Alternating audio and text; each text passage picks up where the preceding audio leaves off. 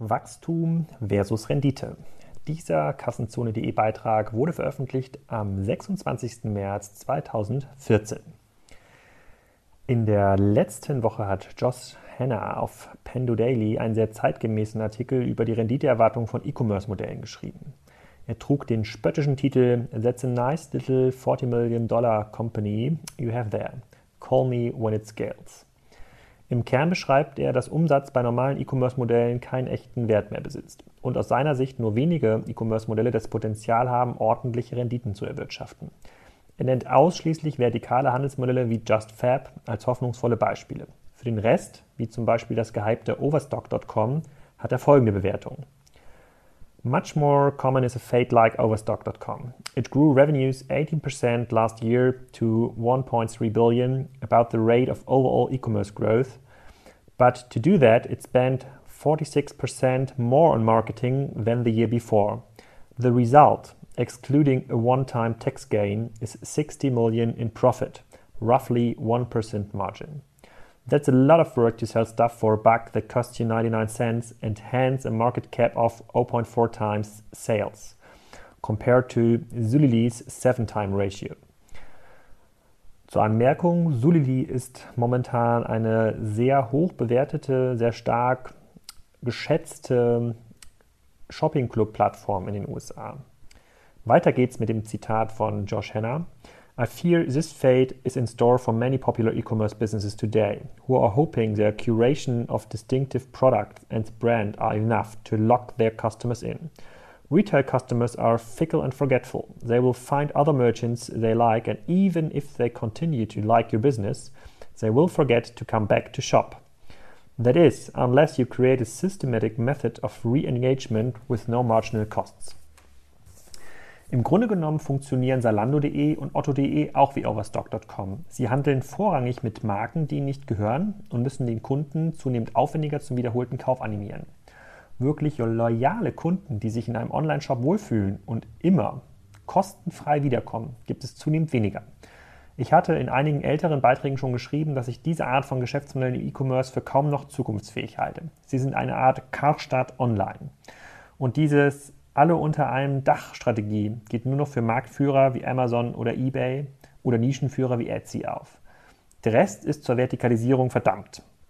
Als Berater lassen sich dann sehr einfach solche Sätze wie emotionalisieren Sie Ihre Website oder werden Sie eine Marke sagen. Nichts Unrecht setzt es dann eine Antwort in Form von Backpfeifen. Nicht vertikale E-Commerce-Modelle sind aus meiner Sicht kaum in der Lage, sinnvolle Renditen zu erzielen. Insofern halte ich die Abschöpfungsstrategien bei Otto.de für absolut sinnvoll. Otto wird hier zwar selber nicht von einer Abschöpfungsstrategie sprechen, aber sie wachsen ja, wenn überhaupt, mit dem Markt und nicht über dem Markt und versuchen, möglichst rentabel zu wirtschaften.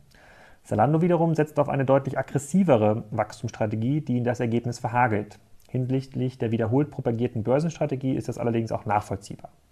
Solange Sie das Geld dafür haben, ist doch alles fein. Diese Option haben die meisten E-Commerce-Modelle aber nicht. Und im Fall von Gets Goods kann man sehen, dass reiner Umsatz wirklich kaum etwas zählt. Und ich bin wirklich gespannt auf die nächsten Quartale der Börsenleulinge wie Boohoo.com, die mit einem stark vertikalisierten Modell, was aus Design, Produktion und Vertrieb besteht, bisher recht ordentliche Renditen erwirtschaften.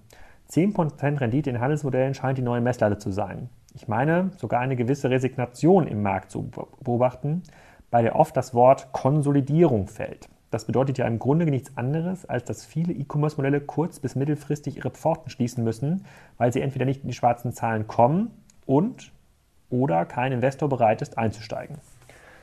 Es gibt aber durchaus Gründe für und gegen die riskante Wachstumsstrategie. Die Gründe dagegen sind für rationale Kassenzone.de Leser leicht zu erraten. In Zeiten der Marktkonsolidierung muss Geld verdient werden. Der Markt wächst langsamer als die Wettbewerbsintensität. Zweitens, wenn es keine klare Strategie gibt, wie ein größerer Umsatz in Zukunft zu höheren Renditen führen soll, dann muss auch ein geringerer Umsatz ausreichen. Drittens, das Geld für E-Commerce-Modelle ist begrenzt. Niemand ist aktuell bereit, in klassische Handelsmodelle zu investieren und so weiter und so weiter. Ehrlicherweise bin ich auch eher bei diesen Argumenten anzusiedeln. Vielleicht bin ich aber schon zu risikoavers und nicht bereit genug, auf die Argumente der Wachstumsverfechter einzugehen. Die lesen sich wie folgt. Der E-Commerce-Markt steckt noch in seinen Kinderschuhen. Wer jetzt nicht wächst bzw. etwas riskiert, der scheidet morgen ohnehin aus dem Markt aus. Wenn in normalen E-Commerce-Modellen in Klammern Handelsmodellen, nur 2 bis 3 Prozent Marge möglich sind, warum sollte man dort verharren? Drittens, alle erfolgreichen E-Commerce-Modelle haben gezeigt, dass eine gewisse Investitionsphase überbrückt werden muss. E-Commerce ist nicht planbar. Große Vision gewinnen. So sagen zumindest die E-Commerce-Verfechter. Die Argumente haben durchaus Charme. Risikoaverse Menschen lassen sich davon natürlich nicht überzeugen und der Markt gibt ihnen meistens recht. Von den riskanten Modellen überleben nur 1 bis 3 Prozent. Dann haben die Kritiker also in 97 bis 99 Prozent der Fälle recht gehabt. In den sicheren Modellen hingegen überleben 20 bis 60 Prozent für eine gefühlt lange Zeit. Das ist viel besser. Ich sehe das mittlerweile etwas differenzierter. In Modellen, die heute schon kaum funktionieren, wie zum Beispiel die Ansätze der großen Kaufhäuser, bringt es gar nichts auf Sicherheit zu spielen. Da muss viel innovativer, viel riskanter agiert werden. Das gilt natürlich auch für Salando. Für Modelle mit ausreichender Größe, die eine höhere Zahlungserwartung aus der sicheren Strategie haben, wie zum Beispiel Otto.de, bringt die Risikovariante zu wenig. Für beide Ansätze aber gilt, Umsatz ohne Rendite ist wertlos. In dem Punkt behält Josh Henner also recht. Vielen Dank fürs Zuhören.